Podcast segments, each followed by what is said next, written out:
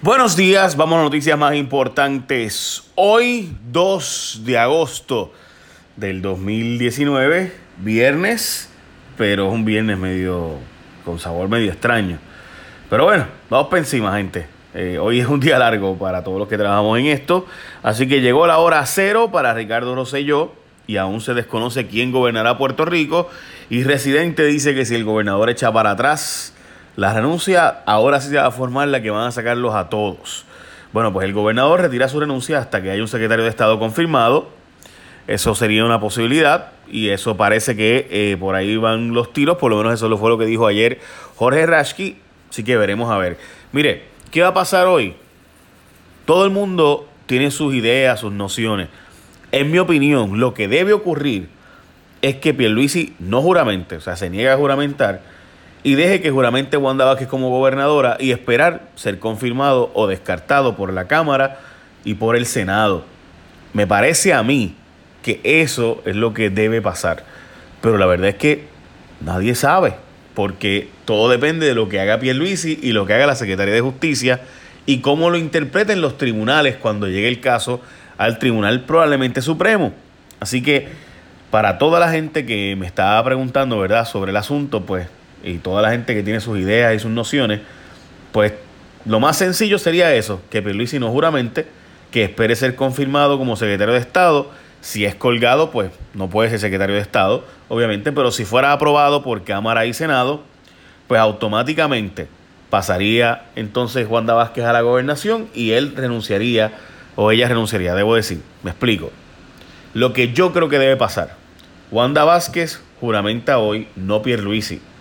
Y Pierluisi espera ser confirmado. De ser confirmado, entonces Juan Vázquez renuncia y Pierluisi se convierte en gobernador. Si no, pues aquí estamos hablando de un escenario de incertidumbre total, donde podrían hasta los dos juramentar a la vez, etcétera, y le corresponderá al Tribunal Supremo eventualmente resolver.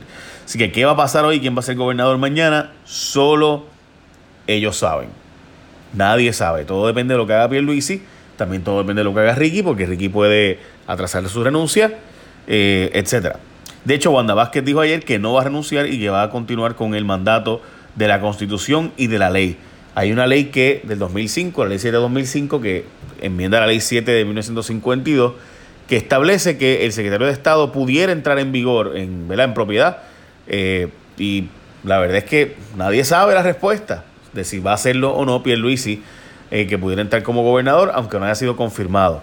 Esa ley, en mi opinión, es inconstitucional, pero pues lo que sí es importante es que la presidenta de la Cámara de Representantes de Estados Unidos, o sea, del Congreso, Nancy Pelosi, endosó a Pedro Pierluisi justo ayer en el proceso que enfrenta el excomisionado.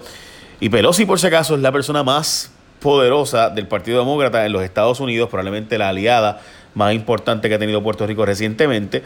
Y dejó claro al pueblo de Puerto Rico que le toca decir la persona que lo quiera el futuro, pero eh, Pierluisi es un incansable trabajador en tratamiento equitativo para Puerto Rico, una mayor oportunidad económica para todos.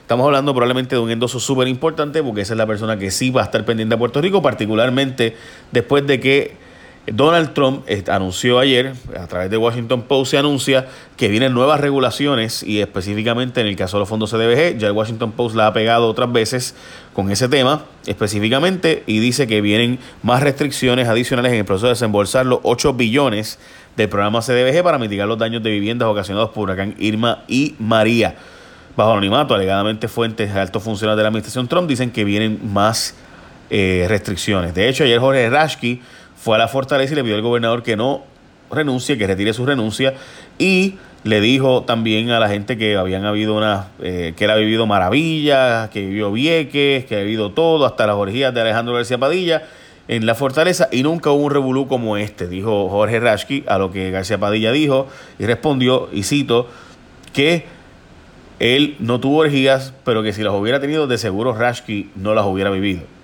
O sea, fue una cita. Perdón, perdón, pero bueno. Disminuyen los crímenes tipo 1. El mes de julio culminó con una baja de 9% los delitos, tipo 1. Hay que ver si de verdad ocurrieron las reducciones. Sabemos que en asesinatos andan por 35 menos que el año anterior, pero eh, obviamente muchas veces ocurre que es que la gente está llamando a las autoridades y no llegan y demás.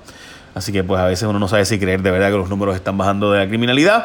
Y finalmente la ATM extenderá un contrato de la empresa que ofrece los servicios de Vieques y Culebra por un año más, o sea, al menos por seis meses o hasta un año, lo que concluye las negociaciones con la nueva compañía que tendrá a cargo el sistema de transporte de las lanchas de Vieques y Culebra y la presunta APP que por ahí viene. Yo diría que esa es una noticia más importante hoy. De nuevo, estamos todos pegados a ver qué rayos va a pasar. Así que pendientes, también tenemos un caso de una persona que lleva 28 años en cárcel y que resulta que ADN ahora dice que no es compatible el ADN que se encontró en la escena y la evidencia con la persona que está presa hace 28 años, que lleva todo ese tiempo diciendo que es inocente. Así que estamos pendientes de ese caso también, a ver qué finalmente va a ocurrir. Échame la bendición, gente. Buen día.